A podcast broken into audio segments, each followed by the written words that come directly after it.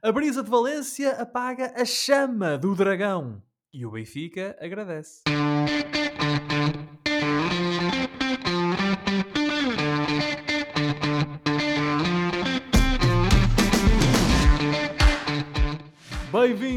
Uma emissão em direto dos Meninos de Ouro, o programa para quem gosta de bola e que está disponível todas as terças-feiras no Spotify, Apple Podcasts, Google Podcasts e em todas as outras plataformas onde se pode ouvir e descarregar podcasts. Eu sou o Filipe Vieira e comigo estão o José Lopes e o João Pedro Oliveira e estamos novamente reunidos para uma conversa sobre futebol. Meus amigos, boa noite. Correu tão bem a semana passada que a malta da Rádio Barcelos pediu-nos, por favor, de joelhos para voltarmos a fazer isto hoje.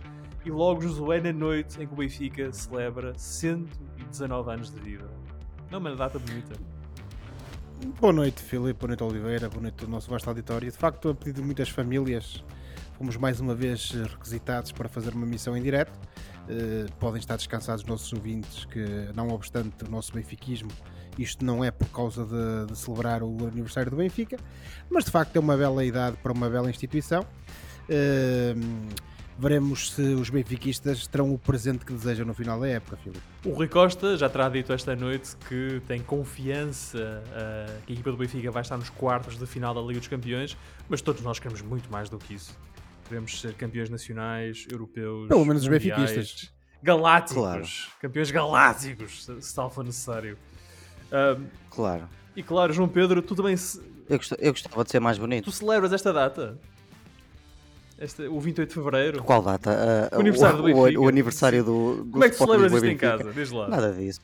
Eu, isto, isto, hoje não faz anos o Paulo Futre. Também faz anos o Paulo Futre, sim. Eu, eu, eu, eu celebro o aniversário desse grande maluco, do Paulo Futre. Well, Boa noite, do colegas. Português. Como é que estão? El português. Parabéns uh, ao senhor Paulo Futre e pronto, parabéns ao Benfica. Ah. Oh. Enquanto, enquanto sócio, uh, eh, 300 mil e qualquer coisa, devo dizer que fico muito uh, sentido com, essa tua, com esse teu voto de, de felicidades para o Benfica. em nome da instituição. Ainda se lembram, quando, ainda se lembram quando, quando um antigo, um antigo presidente disse que se demitia se não chegasse ao meio milhão de sócios?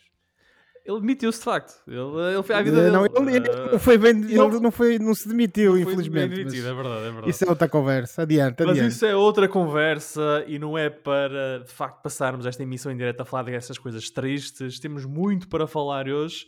E, uh, mas antes de entrarmos na matéria de facto, na matéria de fundo deste programa, quero dar as boas-vindas a todos os ouvintes da Rádio Barcelos. Uh, e recordar que estamos no ar todas as terças-feiras às 22 horas na rádio que liga Barcelos ao mundo. Mais uma vez, nesta terça-feira, dia 28 de fevereiro de 2023, estamos em direto, por isso sintam-se à vontade para uh, participar nesta emissão. Enviem-nos mensagens nas nossas redes sociais e nós uh, procuraremos fazer aquilo que for possível para interagir com, com, o nosso vasto auditório e, e incluir-vos aqui nesta nossa emissão. E portanto, hoje, jornada 22, uh, é, é o tema forte da emissão. Esta jornada pode vir a ser determinante no desfecho do campeonato. E porquê? Perguntam vocês. Porque um, houve aqui alguns resultados que deixaram a frente do campeonato um bocadinho mais. Como é que é dizer isto? Definida, talvez. Uh, mas entremos então nos resultados. Ora, o Famalicão venceu o Portimonense por 1-0. O Arouca derrotou o Casa Pia por 2-0. O Marítimo recebeu e venceu o Santa Clara por 3-1 num derby insular. O Benfica foi a Vizela vencer por 2-0. O Rio Ave venceu o Chaves por 1-0. O Boa Vista foi à Mata Real derrotar o Passos de Ferreira por 3-1. Já o Porto recebeu o Gil Vicente e perdeu 2-1. Este é um dos resultados que torna esta jornada muito importante. O Sporting recebeu o Estoril e venceu por 2-0 e o Vitória de Guimarães bateu o Braga no Derby Minhoto, no grande Derby Minhoto, por 2-1 em Guimarães. E com isto tudo, o Benfica é líder com 59 pontos e volta a ter 8 pontos de avanço para o segundo classificado, que ainda é o Porto, com 51. O Braga é terceiro com 49. Abre-se aqui agora um fosso de 8 e 10 pontos para segundo e terceiros classificados. O Benfica terá sido o grande beneficiado desta jornada, mas o Sporting também ganhou terreno a Porto e, Braga e o Sporting agora é quarto classificado, tem 44 pontos, está a 5 do Braga e a 7 do Porto. O Vitória está em quinto lugar com 37 pontos e tem agora 4 pontos de avanço para o Arouca, que é sexto com 33. O Gil Vicente subiu à 13 posição, tem 26 pontos. Há, aliás, 4 equipas com 26 pontos, são elas o Portimonense, o Vizela, o Chaves e, claro, o Gil Vicente. O Estoril Praia, agora treinado por Ricardo Soares, está em 15 com 22 pontos. E o Marítimo está agora no playoff, trocou com o Santa Clara depois da vitória neste fim de semana. Tem 16 pontos, está no lugar de playoff um, de manutenção na Primeira Liga. Em lugares de descida automática estão Santa Clara e Passos de Ferreira com 15 pontos o Santa Clara, 12 pontos o Passos de Ferreira e vidas muito, muito, muito difíceis. E meus amigos, quando nós... Ora, diz qualquer coisa? Portanto, portanto, o Ricardo Soares já tem emprego, é isso? O Ricardo Soares tem, tem emprego, sim. Sei que estavas preocupado com isso, tu é e toda a gente em Barcelos. É pena, é pena. Mas. Ok, ok. Um grande abraço ao Ricardo Soares. Aí estavas a pensar nele para outro lugar, não era? Estavas a pensar nele. Sim, hum. estava a criar aqui hipóteses na minha cabeça. Já dizia o poeta: sonhador, sonhador, mas ao menos a sonhar. Sempre. Ora, quando contarmos a história desta época, desta época 22-23 aos nossos filhos, a jornada 22 pode mesmo ser uma das mais decisivas. O Benfica foi a Vizela e venceu os locais num jogo muito difícil, onde até se poderia argumentar que o Vizela merecia pelo menos sair do jogo com um ponto, mas uma vitória é uma vitória. E à partida para o Porto de Vicente, os Dragões estavam a 8 pontos do Benfica.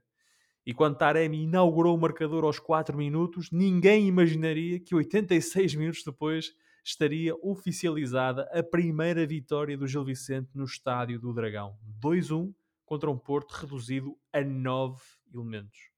Como o Braga foi incapaz de aproveitar a escorregadela do Porto, temos o Benfica novamente com uma almofada de 8 pontos na frente da Liga. E agora só faltam 12 jogos.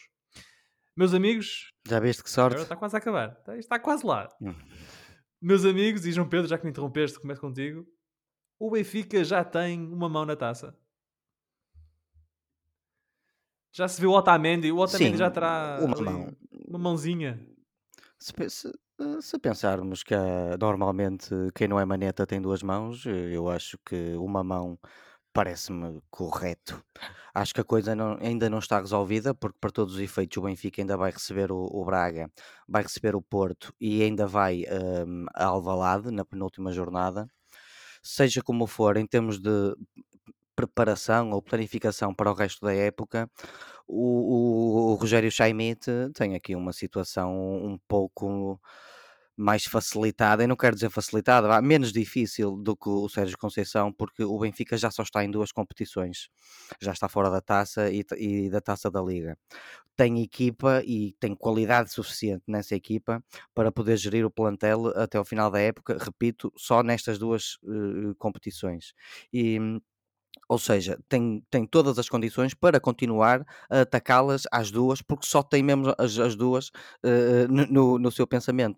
Se pensarmos que provavelmente o, o Benfica será eliminado nos quartos ou nas meias finais da, da Liga dos Campeões, estou eu aqui a arriscar-me um bocadinho, vão sobrar jogos, ou, melhor, vai acabar por ter uh, dias de descanso para poder atacar o resto do campeonato.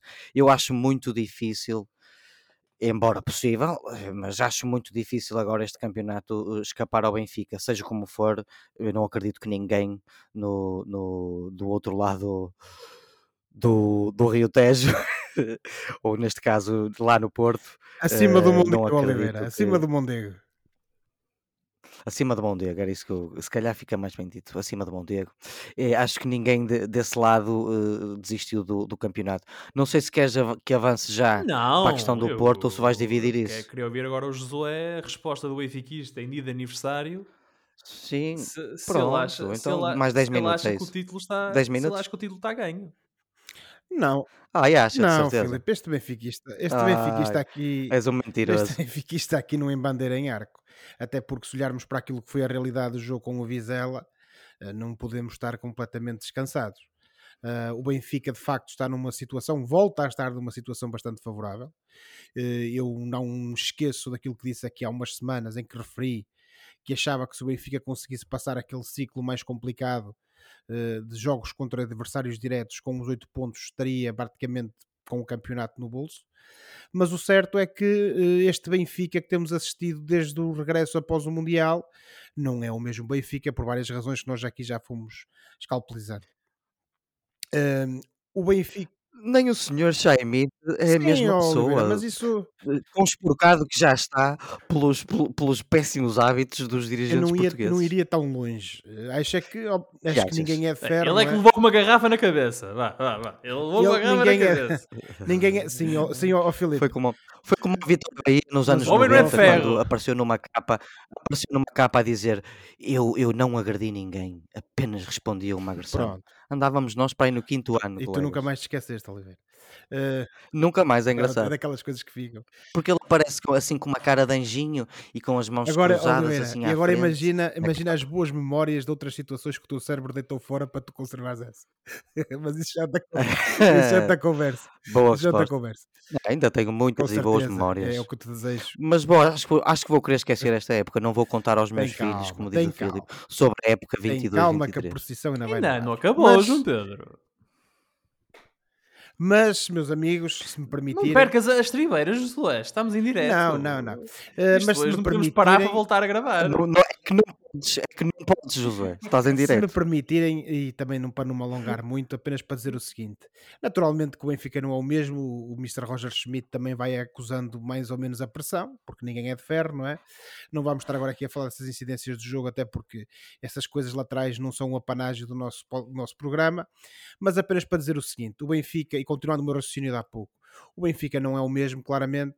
Uh, Nota-se a falta, uh, por muito que nos custa nós benfiquistas, tendo em conta que, ele, que nós, ele saiu e nós ficámos zangados com ele pela maneira como ele saiu, mas nota-se a falta do Enzo no, no meio campo. Que é do trinco uh, do Chelsea. É, isso é outra conversa. Isso é outra conversa. Então, os, o, Chiquinho, o Zidane, oh, não, não está aí para, para, para não, as sobras não, e para as não, não, não, insultemos a inteligência dos nossos ouvintes. Um, Pronto. Pensava. Mas isto para dizer o quê? Um, o Benfica, naturalmente, não é a mesma equipa, uh, tem que contar sempre com a perseguição implacável do Porto. Infelizmente, o Braga não tem sido tão implacável como o Porto na perseguição e perdeu aqui uma oportunidade de chegar mais perto, ou pelo menos manter-se, eh, a ultrapassar o Porto e manter-se à mesma distância do Benfica, mas isso já são contas do Rosário, vamos falar mais adiante. Agora, este Benfica mostrou claramente contra o Vizela que é uma equipa que tem as suas fragilidades, um, naturalmente também que o, uh, o Vizela esteve bem, não podemos negar isso, não foi tudo de mérito do Benfica, longe disso. O Benfica jogou pior também por culpa do Vizela. Agora, estas dificuldades vividas pelo Benfica, tanto contra o Boa Vista, pelo menos até certa altura, como contra o Vizela, demonstrou que o campeonato português é competitivo. Há equipas com muita qualidade que naturalmente vão vender sempre caras as, as eventuais derrotas contra o Benfica. Um, como eu disse a semana passada, e eu sei que muitas vezes os benfiquistas são acusados de dizerem estas coisas, mas é, é aquilo que eu acredito. Uh, acho que quando as equipas uh, ditas mais pequenas jogam contra o Benfica, parece que têm mais vontade de ganhar do que normalmente e portanto o campeonato está tudo menos entregue. Isso é, isso é a mesma visão da adepto pois, Com certeza, Oliveira, e eu não, tenho importa, não me importa nada de me responsabilizar por isso. Uh, mas apenas para concluir. Ai, ai, ai, estás responsável por isso. Apenas para concluir, dizer. Uh, dizer. o seguinte: ah, conclui, o, conclui. Ainda, há muito, ainda há muitas jornadas pela frente. De facto, o Benfica está numa posição favorável uh, porque tem mais ou menos a, esta eliminatória da Champions no bolso, portanto, pode relaxar um bocadinho, pelo menos em termos psicológicos, para o próximo jogo contra o Bruges.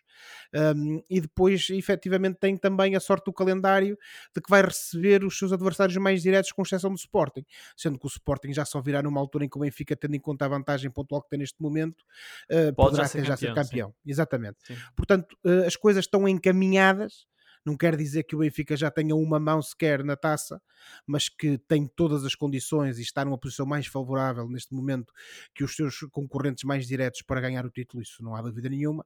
Mas é como vos digo: futebol é isto, é incerteza, é, é sorte eh, e, portanto, tudo pode acontecer. Temos de aguardar e, longe de mim, achar que o Benfica tem sequer uma mão na taça.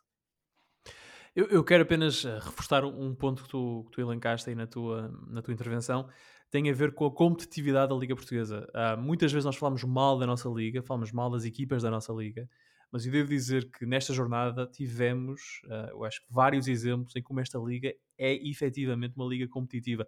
Podemos discutir se é nivelada por cima ou por baixo, mas é competitiva. Eu, durante o jogo do Benfica em Vizela, houve vários momentos em que eu pensei o Benfica não vai aguentar esta vantagem. Estava um zero. O Benfica não vai, quer dizer, o Vizela vai marcar um golo, o Vizela mandou bolas aos ferros, os adeptos do Vizela ajudaram a puxar a equipa para cima do Benfica. Foi um jogo tremendamente difícil. O Benfica já fez, uh, vou agora dizer por alto, mas já fez, sei lá, 10 jogos na Liga dos Campeões este ano. Este jogo com o Vizela foi mais difícil do que alguns desses jogos da Liga dos Campeões. Foi um jogo muito difícil. E temos uma jornada em que o Porto perdeu com o Gil. Uh, Diz. Apanharam pela frente um super Vizela. Um bom Vizela. O, tu, a fazer um bom trabalho, Tulipa. Um bom, um bom Vizela. Eh, um, um querem que vos diga? Eu acho que até quase um trabalho de continuidade. Eu continuo para perceber a saída do, do anterior treinador do, do Vizela, que não me lembro Diz o nome dele, sinceramente. O Álvaro Pacheco. O Pacheco esteve aqui em é, Liverpool recentemente a, sim, sim. A, a, ver se tinha lugar com o Klopp. se calhar um, diz, Dizem que uh, houve desavenças entre ele e a administração. Portanto, não tanto. Pois, mas, não tinha a ver com questões caso, esportivas, mas. Pronto. Mas ao Filipe, se foi o caso, o Tulipa teve a inteligência e o bom senso, e isso também é sinal de um bom treinador, de Sim. manter o modelo, manter o formato e tentar dar continuidade ao bom trabalho que já estava a ser feito. Mas, eh, e portanto, concluindo, uh, o Gil venceu o Porto, o Guimarães, que está atrás do Braga, venceu o Braga. Ou seja, houve vários, houve vários exemplos de equipas. Uh, o Estoril jogou bem com o Sporting, dadas as circunstâncias, fez um jogo razoável com o Sporting. Portanto, acho que tivemos nesta jornada várias indicações de como a nossa liga é competitiva. Mas João Pedro, eu já o Marítimo uh, acabou de ultrapassar o, Clara, o, lá, lá... o Passos, perdão, o Santa Clara na, naquela linha entre o já desceste ou talvez não talvez deixas. Não deixas é, mas eu, eu aí também só introduzir aqui uma pequena parte. Eu acho que uh, as coisas ficaram mais definidas na frente, uh, mas ao mesmo tempo ficaram mais definidas atrás, porque reparem que o, o, o Estoril que é a equipa que está imediatamente a seguir à dita linha d'água, ou seja, ao lugar de playoff, tem 6 pontos de avanço, 6 pontos de avanço sobre o Marítimo. Ou seja, 6 eh, pontos, obviamente que tudo pode acontecer à semelhança daquilo que eu referi há pouco relativamente à dianteira da tabela classificativa, mas é uma margem gerível para que eventualmente o Estoril em pouco tempo consiga fazer crescer essa margem ou até eventualmente subir e então a evitar e condenar eh, irremediavelmente à descida ou ao playoff as, equipas, as três equipas do fundo da tabela. Essas sim parece-me que também já estão numa situação muitíssimo complicada. Ah, eu, acho, eu acho que essas Embora três equipas estão. O, Marítimo e o Passos de Ferreira, o Marítimo e o Passos de Ferreira reagiram nas últimas semanas. Sim, mas Vamos ver. Uh, é, é, pode ser que continuem a dar É uma diferença pontual muito grande. Mas, João Pedro. É assim, há, há, dois meses, há dois meses eu nunca pensei que estas duas equipas iriam ter uma ou duas vitórias como tiveram recentemente, porque tão mal que jogavam. Vamos ver. Vamos ver. Uh, dito isto, eu ficaria com pena se perdêssemos as duas equipas das ilhas. Uh, temos o Marítimo e o Santa Clara. Se ficássemos de facto, seria triste em termos de representatividade, seria, mas é, infelizmente é, é, o futebol é isto. É isto. Ora, João Pedro, há bocado querias... Mandem uns, uns queijinhos. Uns queijinhos para a Associação não, dos até, Árbitros. Até, até Oliveira.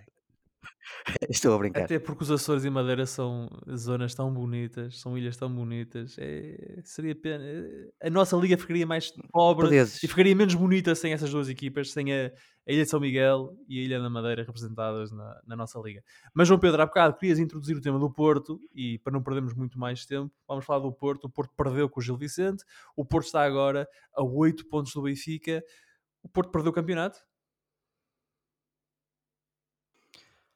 Bom, o Porto ainda não perdeu o campeonato, especialmente da perspectiva dos próprios portistas que já estão muito habituados a estas andanças e que inclusive já recuperaram de vantagens semelhantes. Oh, oh, oh, é, Oliveira, tu, Oliveira, não é igual, não é igual. Desculpa interromper-te, Oliveira. Tu não achas que o Filipe é a pessoa mais confiante do mundo, pá?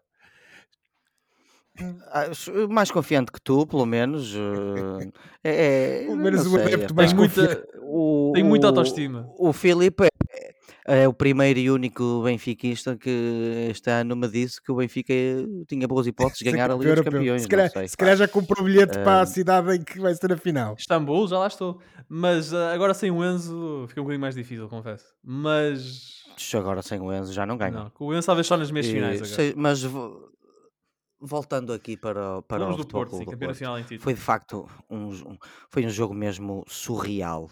Eu acho que eh, nenhuma equipa se lembra, ou nenhum jogador de futebol do Campeonato Português se lembra de estar no Estádio do Dragão ou de se apanhar no Estádio do Dragão a ganhar e com mais dois jogadores em campo do que o adversário.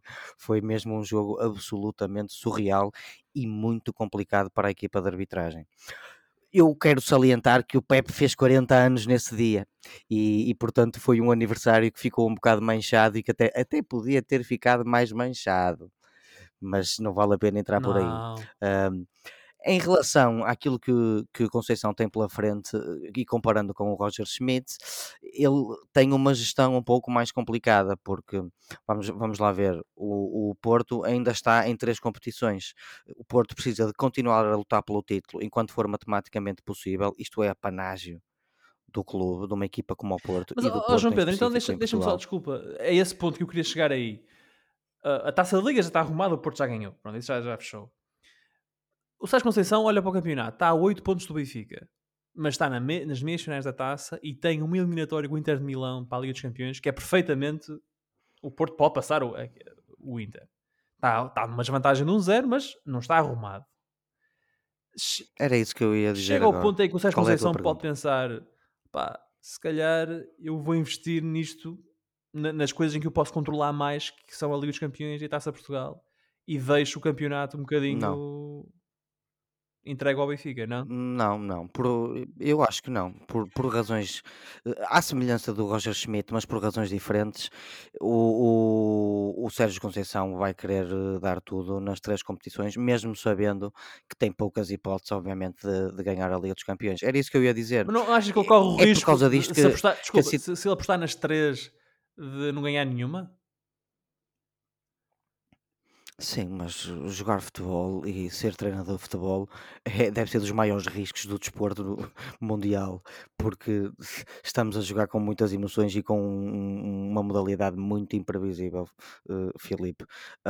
Eu acho, sinceramente, tendo em conta o clube que é, tendo em conta o treinador que é, que ele vai continuar a lutar pelos três troféus. Só, o, o, o, o Futebol Clube do Porto só precisa de ganhar dois jogos para ganhar a Taça de Portugal quer Três. e tem jogos, legitimidade três e A meia final, duas mãos e a final. pronto, eu queria dizer duas eliminatórias Ah, vá. Eh, no fundo, pronto, são três jogos. Eh, o- o- são, são duas eliminatórias para ganhar um- um- mais um troféu.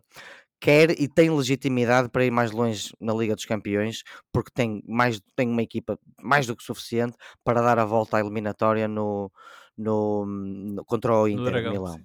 E por isso é que eu digo que nesse aspe- eh, perdão, no Dragão. Por isso é que eu digo que nesse aspecto o, o Benfica, o Roger Schmidt, tem um calendário mais limpinho e menos complexo de gerir do que o Futebol Clube do Porto, que lá está, está em três competições e realisticamente não me parece que queira abdicar de nenhuma delas, até porque uma dá troféu, as duas dão troféu e a outra dá dinheiro. Hum, E é, e é uma questão de prestígio para o clube. claro. E é onde eles querem todos jogar, que é a Liga dos Campeões, obviamente.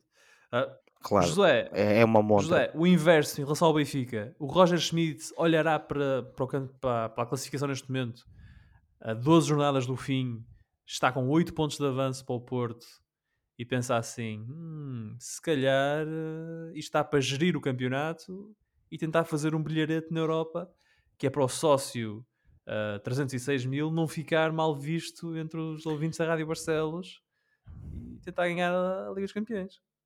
Ó Filipe, hum, eu acho que o brilharete, entre aspas, será sempre assegurado se o Benfica conseguir a mais que provável passagem diante do Bruges.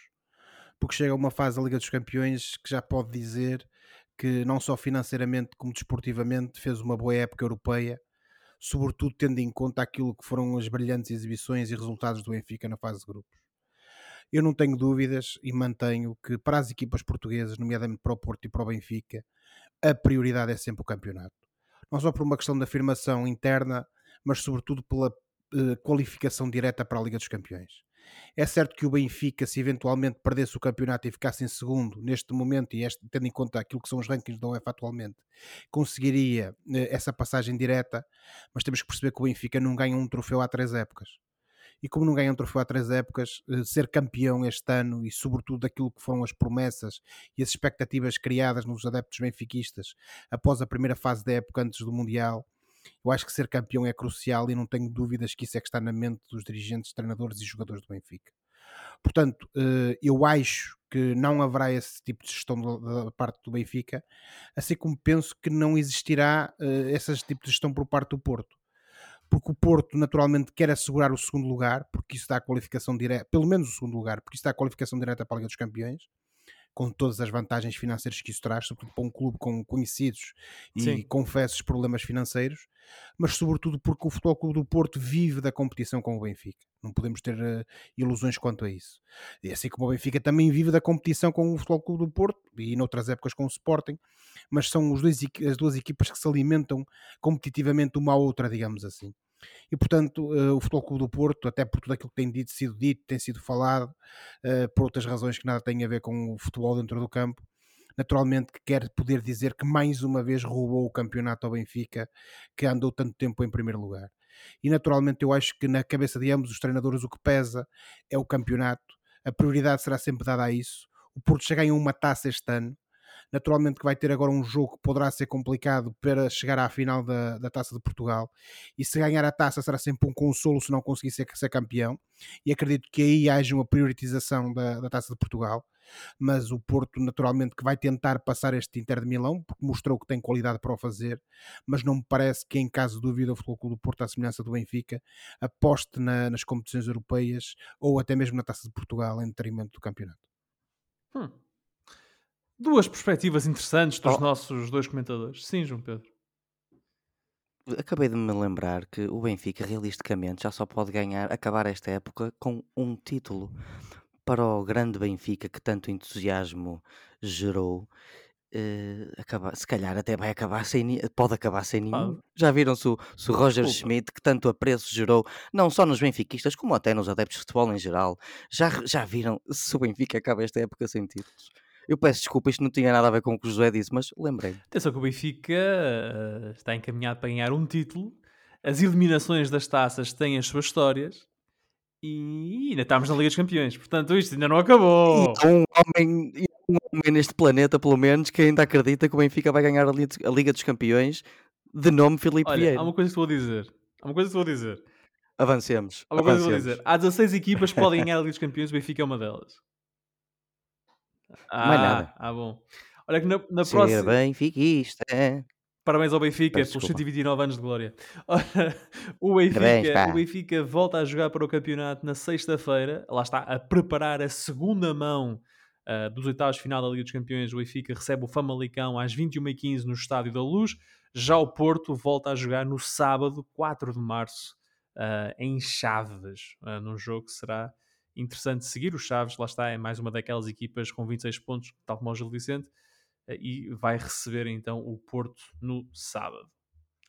Com a derrota do Braga em Guimarães e a vitória do Sporting sobre o Estoril, os Leões aproximaram-se um pouco mais do terceiro lugar, o tal último lugar de acesso à Liga dos Campeões.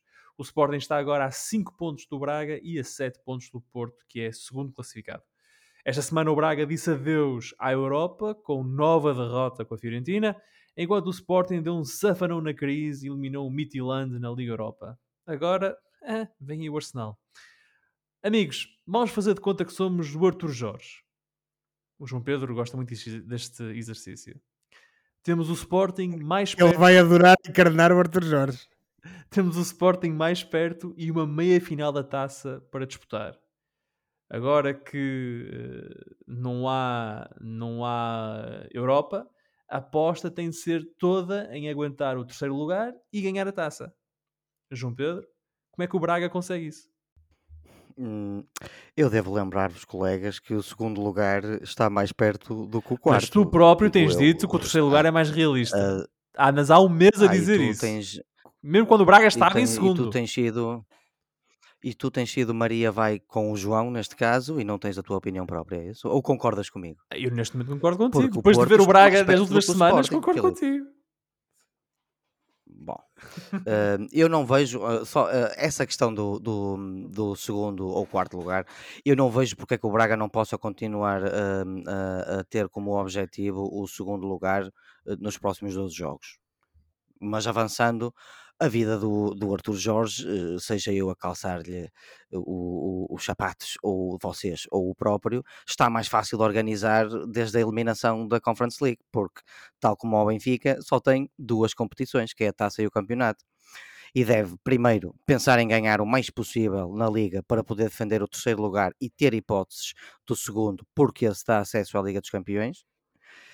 E não esqueçamos que o Braga vai receber o, o Porto antes do, de acabar a época. Uhum. E em segundo lugar, não por esta ordem, uh, sim, já sei disso, uh, tem de ir à luz, mas isso é, é, outra conversa. Deve apostar igualmente tudo na Taça de Portugal, porque lá está, não está a dois jogos, Filipe, mas sim a duas ah, eliminatórias ah, de um título. Mas o terceiro lugar, e tu tens razão, continua em risco o Braga já só está a 5 do Sporting ainda há semanas. Vocês estavam todos contentes. Ei, o Braga está a 8, está a 8. E eu, calma, não é bem assim. O Braga recebe o Porto e vai à luz. São 6 pontos perdidos se perde esses dois jogos. O Sporting recebe o Benfica na penúltima jornada quando o Benfica já poderá ser campeão.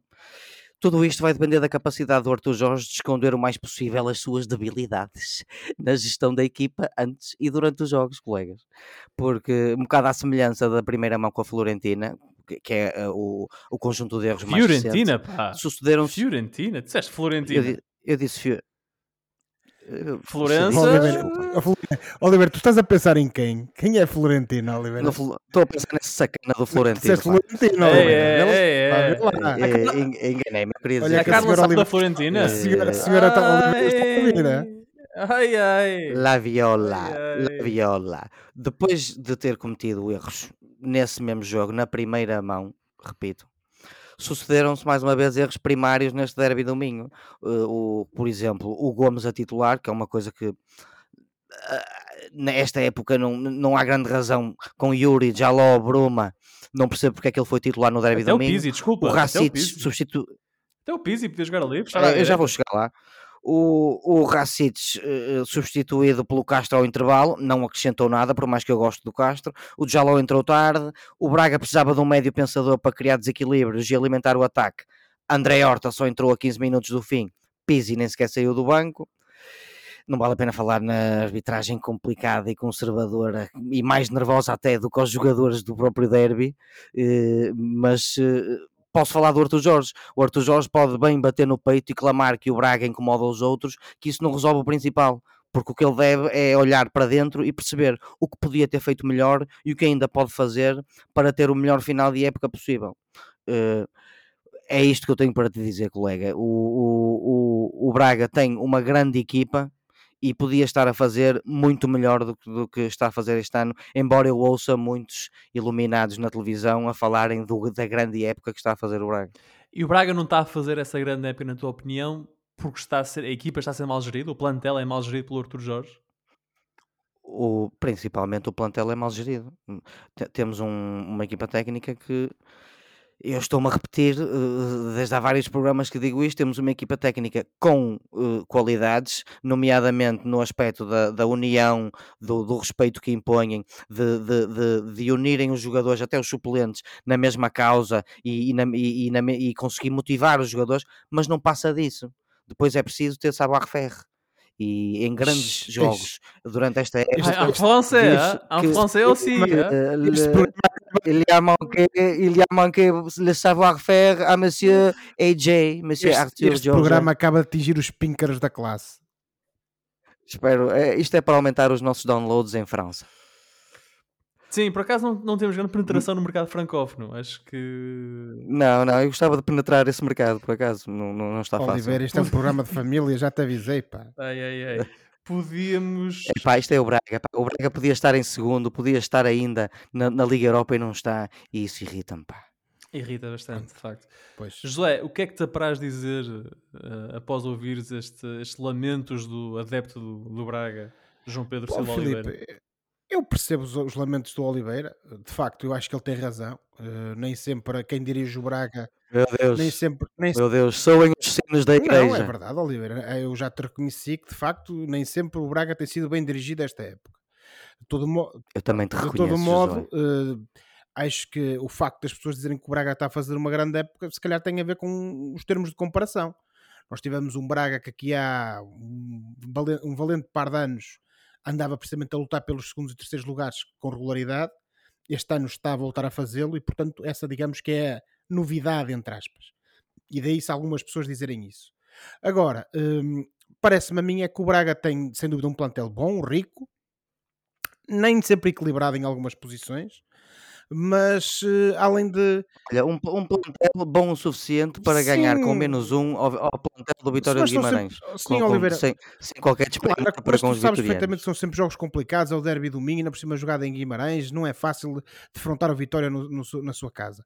Agora, o, também me parece que alguns jogadores do Braga, e por muito boa que seja a tática e, e- e por muito bom que possa ser o discurso do treinador, alguns jogadores do Braga têm tido assim algumas falhas, alguns lapsos eh, de- de- e têm posto um bocado a pata na poça. Eh, o- por exemplo, falando do jogo com o Vitória, há ali certos comportamentos da parte, por exemplo, dos dois centrais do Braga que não lembro nem ao diabo. Uh, mas também, pronto, o Oliveira já entrou na análise disso e não vou estar agora aqui a, a repetir. Uhum. Por acaso não entrei, vontade não me falta, mas já não entraste entrei. no Não. passado na qualificação que fizeste desses indivíduos, mas pronto. Um, isto para dizer o quê? Uh, o Braga só se pode queixar de si próprio nesse jogo, só se pode queixar de si próprio de não manter a distância para o Benfica e de voltar a estar à frente do Futebol Clube do Porto. Uh, continuo a manter que o Braga tem uma boa equipa e pode claramente continuar nesta luta e eventualmente assegurar um segundo lugar. Uh, tenho mais confiança de que o Oliveira na, na, na, na, quase certeza de que o Braga não baixa de terceiro, porque este Sporting que até jogou bem contra o Estoril é um Sporting de altos e baixos e uh, muito sinceramente tá, tenho sérias dúvidas que isso deixe de ser assim uh, e portanto eu acho que tenho um bocadinho mais de confiança de que o Oliveira veremos o que é que o futuro reserva para o Braga mas de facto aqui certas coisas têm que ser revistas e sobretudo certos jogadores que têm que ser colocados no seu lugar, eventualmente no banco. Mas agora que já falaste no Sporting, vou-vos propor o exercício inverso. Agora vamos fazer conta que somos o Ruben Amorim. É possível, mas é muito difícil ao Sporting chegar ao top 3. Por outro lado, existe uma possibilidade remota, mas existe, de brilhar na Europa. Somos realistas e apostamos as fichas todas na Liga ou fazemos os jogadores e adeptos sonhar com uma candidatura europeia. E isto, claro, assumindo que não temos plantel para atacar as duas frentes. João Pedro, o que é que, o que, é que tu farias se fosses o Ruben Amorim? tu- Se estivéssemos a jogar o, o Championship estás tu- Manager e tivesse agora o Sporting nesta situação, no que é que tu apostavas? Opa, Oh, oh, primeiro não, apost... Filipe, não, não, não Filipe, apostava- as novas gerações só ouviram falar do Football Manager. Football Manager, desculpa. Sim. Também Olha, joguei, também Filipe, joguei. para começar, não, aposta... não, não apostava em ti para meu adjunto porque tu gostas é, é, é destes fatalismos de, de tu, tu parece que estás a escolher entre um filho e o outro. Uhum. E, e tu sabes que as coisas não precisam de ser necessariamente assim. Isto é preto ou branco, não há. Eh, não há com realismo. Com realismo, o Amorim está é a preparar, a preparar e a pensar na próxima época. Em relação ao calendário, mais uma vez, eu, eh, eh, tal como o Braga, tal como o Benfica, o Sporting só está em duas competições. A Liga Europa é um sonho. E, e na, na eliminatória com o, com o Arsenal, o Sporting não tem nada, nada a perder. Zero obrigação de ganhar. Podem jogar sem pressão e tentar simplesmente dar o máximo e desfrutar. Eu não vejo porque é que o Ruben Amorim não tenha que fazer poupanças a pensar no terceiro lugar no campeonato. O terceiro lugar no campeonato ainda é muito possível, contrariamente à tua opinião, Filipe, pelo Hum. menos a minha opinião, é que o terceiro lugar para o Sporting, do ponto de vista deles, ainda é muito possível e eles devem de facto apontar a isso eh, na Liga, porque o, o Sporting tem um, um calendário eh, complicadito, mais ou menos, até ao final da época, mas o Braga também, e se calhar até mais. Por isso, o, o- a questão do terceiro lugar ainda pode ser um- um- uma grande bandeira para o Rubén Amorim, porque é possível e dá a Liga dos Campeões. Que bonito. Cumpriste o tempo, é- eu só estou a comentar isso. cum- Cumpriste o tempo que eu te dei para, para o comentário. Obrigado por isso. Eu reparei, eu reparei. Obrigado. Por amor de Deus. José, É um prazer. partilhas esta opinião do João Pedro? Ou seja, a Europa é um sonho, esta época ainda podem chegar ao terceiro lugar, mas o, que- o que realmente motiva Ruben Amorim é já a época 23-24. Não concordo, concordo em parte daquilo que o Oliveira referiu. Agora, a, a questão da motivação da próxima época poderá eventualmente estar na cabeça do Ruben Amorim, não digo que não, mas Eh, acho mesmo Oliveira, percebo-te, compreendo perfeitamente o porquê de teres essa opinião, mas eu não partilho pelo seguinte, porque quase de certeza que de forma diária eh, é recordado, ou direto ou indiretamente, ao Ruben Amorim, que o Sporting precisa da qualificação para a Liga dos Campeões como de pão para a boca. Eu já Sim, falei sim. disso aqui E então concordas comigo, que eu Sim, também sim, essa isso. parte eu concordo. Eh, agora, o facto do, do Amorim ter mais a cabeça na próxima época do que na, na eventualidade de chegar ao terceiro lugar, essa parte aí é que eu já não, já não adiro. Eu também já não, não, não, não disse Pronto, bem ok. isso. Lá- O, eu o, o, o que eu acho é que ele, paralelamente, já está a, a- fazer algumas coisas e a pensar na próxima época. pronto. Estamos então de acordo. Eh, apenas só fazer, dar maior ênfase a esta parte, Sim, esta parte relativamente à época presente e à necessidade do Sporting de se qualificar para a Liga dos Campeões. Naturalmente que o terceiro, Dá-lhe, o terceiro lugar, que é o realista para o Sporting neste momento, eh, eu continuo a achar que o Braga dificilmente perde o terceiro lugar, por todas as razões e mais algumas. Mas eh, tendo, estando eu na- na- nos, no- nos pés do, do Ruben Amorim e tendo isso como, como objetivo, que é o único realista neste momento para o Sporting, naturalmente que é importantíssimo, porque mesmo não garantindo uma passagem automática, uma qualificação automática para a fase de grupos da Liga dos Campeões, permite pelo menos ao Sporting disputar o acesso e eh, como já dissemos aqui, como é público e admitido também por, eh, por algumas instâncias sportinguistas, eh, o orçamento do Sporting beneficia muito e até necessita, digamos assim, de- dos milhões da Europa. eh, ou então de boas vendas. Nós até já falámos aqui que eventualmente a, a venda do Porro terá sido pensada numa eventual não qualificação para a Liga dos Campeões. Não sabemos se sim ou se não. Acredito que possa ter sido. Um, sobretudo tendo em conta os moldes em que foi feita. Agora, naturalmente, que o Sporting quererá pelo menos tentar o acesso à fase de grupos e garantir esse bolo de receitas que vem da Europa, porque o clube, sobretudo a, a curto prazo, necessita disso como de pão para a boca. Eh, Portanto, quer desportivamente, mas sobretudo financeiramente, acho que a cabeça do Sporting e do Ruben Amorim estará só eh, em conseguir esse terceiro lugar eh, eventual e assim conseguir eh, pelo menos a possibilidade de disputar o acesso à fase de grupos da Liga dos Campeões na próxima temporada. Ora, o Sporting que na próxima jornada joga ah, em Portimão, dia 4 de março, no sábado, às 18 horas, é com o, jogo portimonense. Já o Braga ah, volta à competição no domingo, dia 5, recebe o Rio Ave, num jogo que tem de emoções fortes para o nosso João Pedro, nosso veraneante em Vila do Conde, que vai ver o seu, o seu mini Hum. Rio Ave ah, de visita à pedreira. Já penetramos no mercado de Vila de Conde? Pá, eu ia te dizer uma coisa, mas não posso. Por amor de Deus. Eu ia responder à letra, mas, mas, mas não posso. Eu eu vou Não ver, posso. o, eu vou ver o cap- no Captivate se temos ouvintes em Ainda bem que já passa das 10 da noite. Vou só dizer que já fui muito feliz em Vila de Conde. Ora então, Outro, por amor de Deus. paulatinamente, o Gil Vicente tem vindo a amealhar pontos semana após semana e está agora num confortável 13º lugar a 10 pontos do lugar de playoff. A histórica vitória no Dragão deixou os galos ainda mais confiantes e isto numa semana em que Ricardo Soares, que deixou boa memória e marca no clube, assinou com o Estoril. Ora, nessa mesma semana, o Daniel Souza, novo treinador, novo, quer dizer, recém-postado treinador do Gil Vicente, ganhou um lugar na história do clube ao vencer o Porto no Dragão. Josué, tu vês, Jovem tu treinador. vês este jovem treinador Daniel Souza como o homem do futuro do Gil ou achas que ele já está a pensar eh, noutras coisas? Já tem outros objetivos pela frente? Oh, Filipe, eu acho que isso é muito cedo para dizer uma coisa dessas. Ah, Hum. Há uma coisa que Mas é não estás certa. impressionado com ele? Eu estou. Acho que Sim, um mas era, isso- era- era precisamente por aí que eu ia, que eu ia começar a minha análise. Uh, sem dúvida nenhuma que estamos a falar aqui de um treinador com, com talento, sem dúvida, com conhecimento, com, uh, com trabalho feito, digamos assim, porque pegou numa equipa que estava praticamente moribunda e derrotada, sobretudo mentalmente. Aqueles últimos jogos do Gil Vicente no consulado do Ivo Vieira eram agonizantes de se ver. Uh, e praticamente com os mesmos jogadores, até porque de, as entradas foram algumas que já mostraram e já sabíamos que tinham qualidade. Falámos, por exemplo, do Zé Carlos, do seu regresso, não é?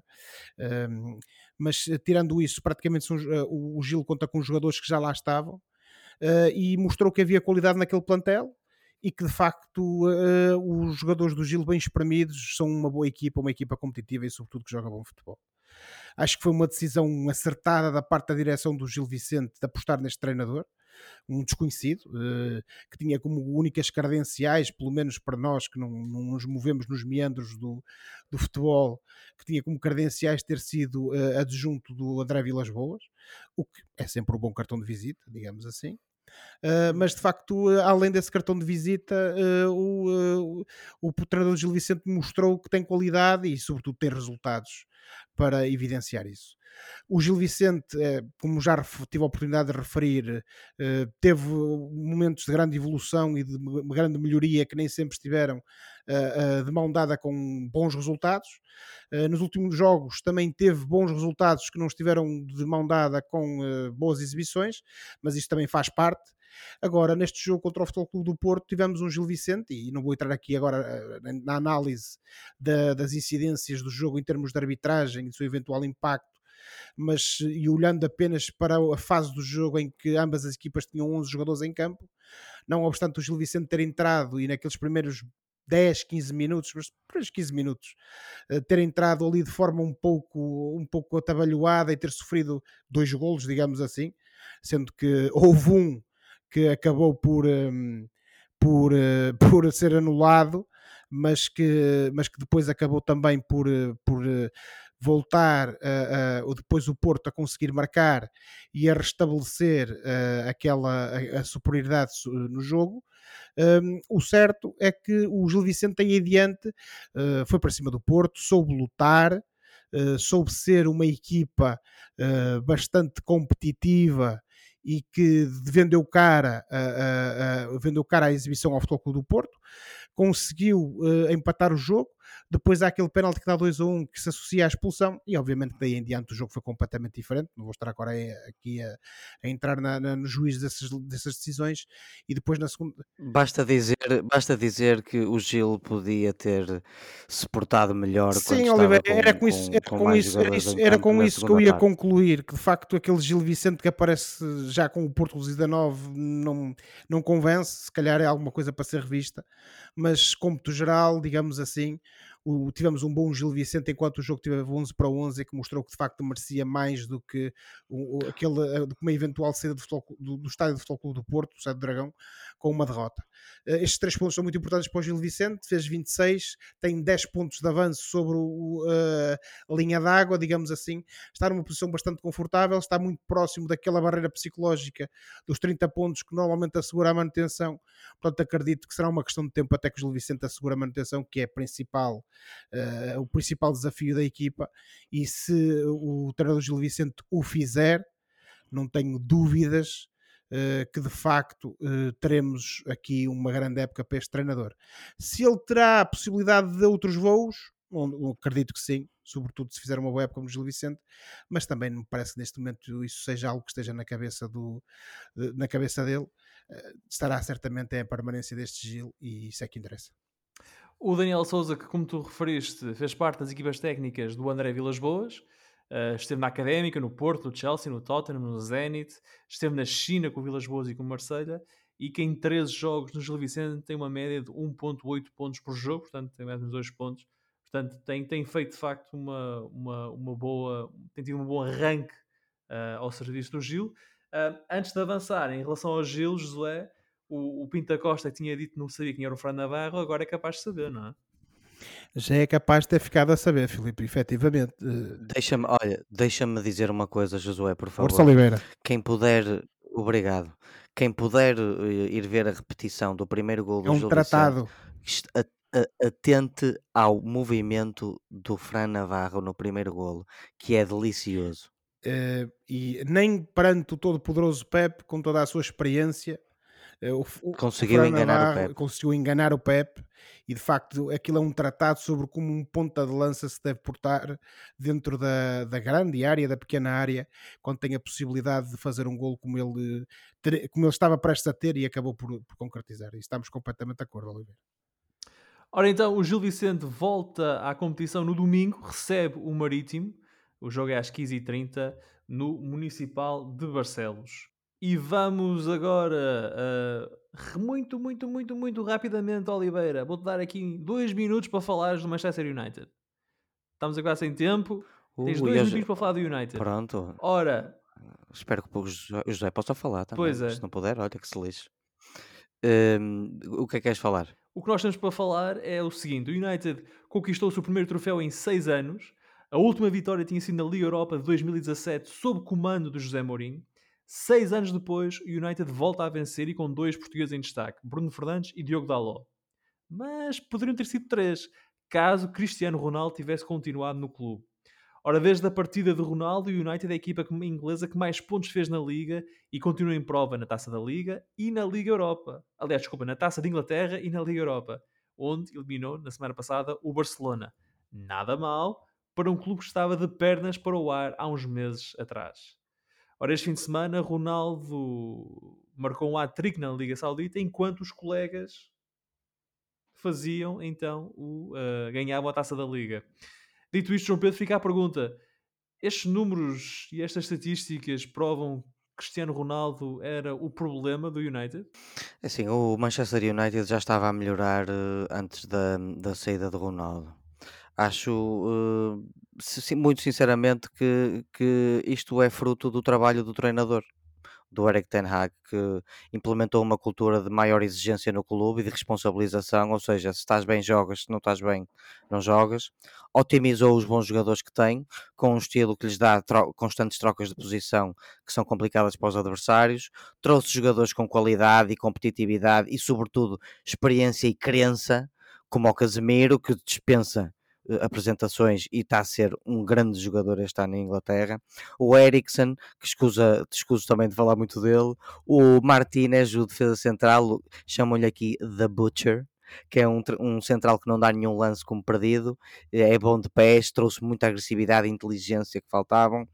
Veio um lateral esquerdo chamado Malásia que pôs o Luke Shaw em sentido e agora o Luke Shaw está a fazer boas exibições. Uh, não vou falar do Anthony porque o Josué não gosta muito do Anthony. Eu acho que ele tem qualidade de craque, mas uh, e apesar de, de, algumas melhorias recentes, é o único que ainda não engrenou a sério. Veremos se vai ter arcabouço psicológico e mental para, para, para isso.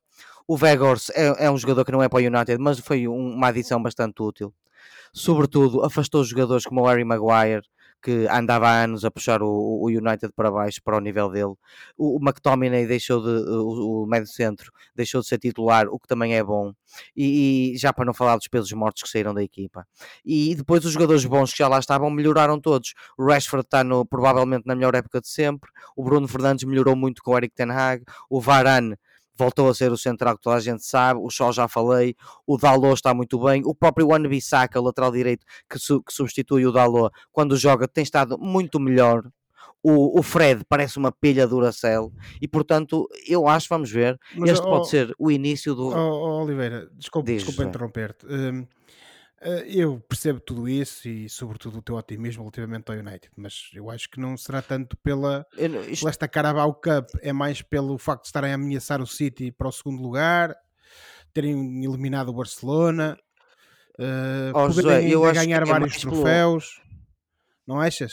Eu acho que é, é, mais do que isso, sinceramente, acho que é por estarem muito melhores do que estavam o ano passado e, e, e agora os adeptos do Manchester podem ver uma equipa com, com futebol suficiente para poder ganhar jogos. Pronto, uh, eu... Era, uh, eu, eu, acho que é mais isso. Eu, eu não estava a falar necessariamente de um lugar de otimismo, José.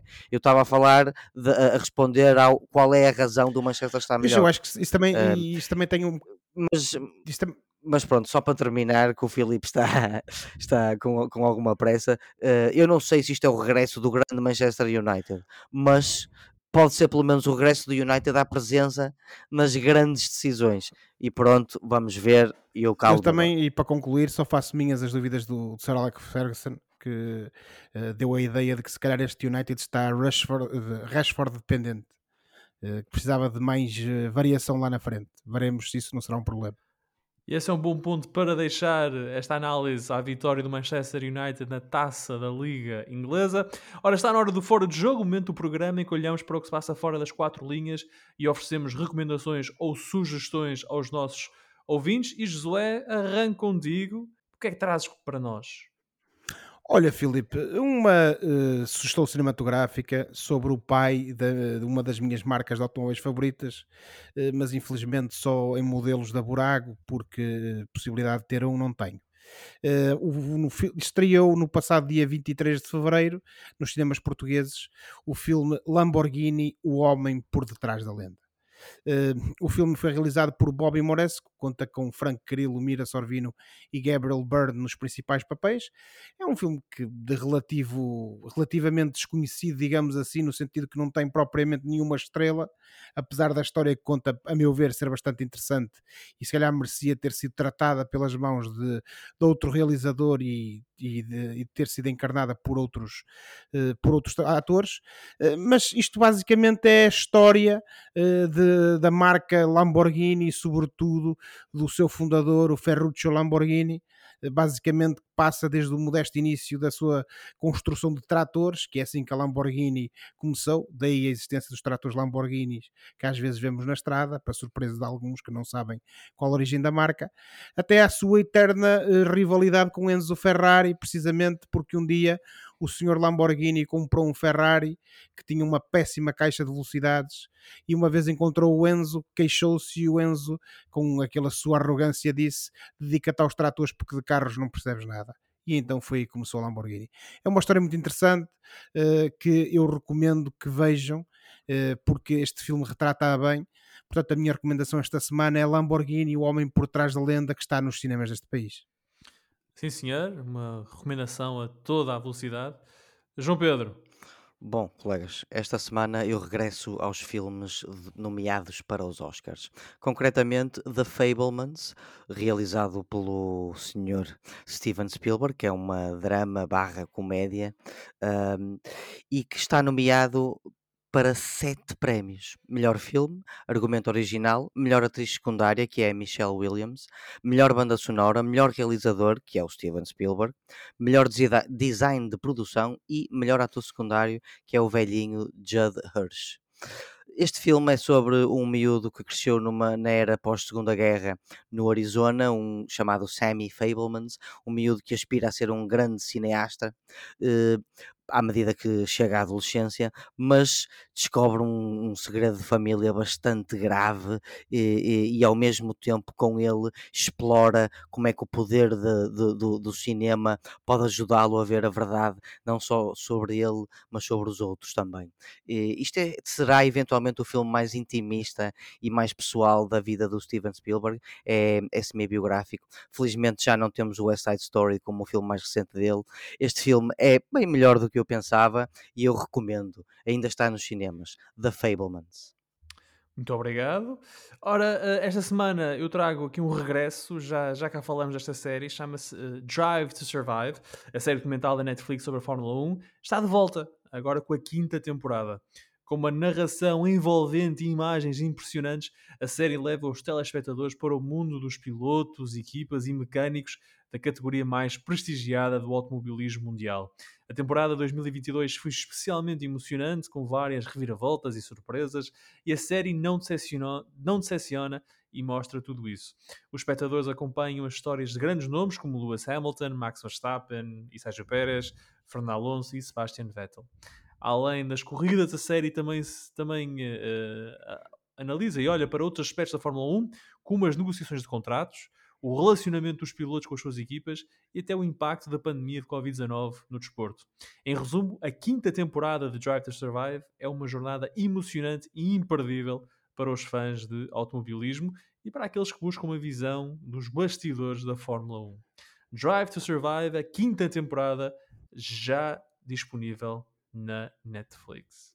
Ó Filipe, e voltamos a ter o espetáculo que é o Gunter Steiner, diretor de equipa da AS. É a estrela, é a estrela da série, é a estrela da série. E está aqui a dizer o Ricardo e o Leclerc. Claro, também o Leclerc e o Carlos Sainz, obviamente. Os dois pilotos da Ferrari, claro que sim. Mas falarei mais vezes do Leclerc quando ele foi campeão do mundo. Ah! Ora então, por hoje ficamos por aqui. Muito obrigado a todos os nossos ouvintes por terem passado esta hora connosco em direto nesta terça-feira. Para a próxima semana cá estaremos para mais uma conversa sobre futebol e outras coisas. Não se esqueçam que podem subscrever o canal dos Meninos de Ouro, disponível em todas as plataformas onde se pode ouvir ou descarregar podcast para serem notificados de cada vez que publicarmos uma nova emissão. E quando subscreverem, podem também avaliar o programa com 5 estrelas. Entrem em contato connosco enviando um e-mail para os meninos de ouro podcast.gmail e sigam-nos no Facebook e no Twitter. Mais uma vez, obrigado a todos e, em particular, à Rádio Barcelos por eh, nos dar a oportunidade de fazer mais uma emissão em direto. Boa semana e bons jogos. Tchau. Tchau, boa semana. Tchau, obrigado, boa semana. Vejam futebol e filmes. Já chega de séries.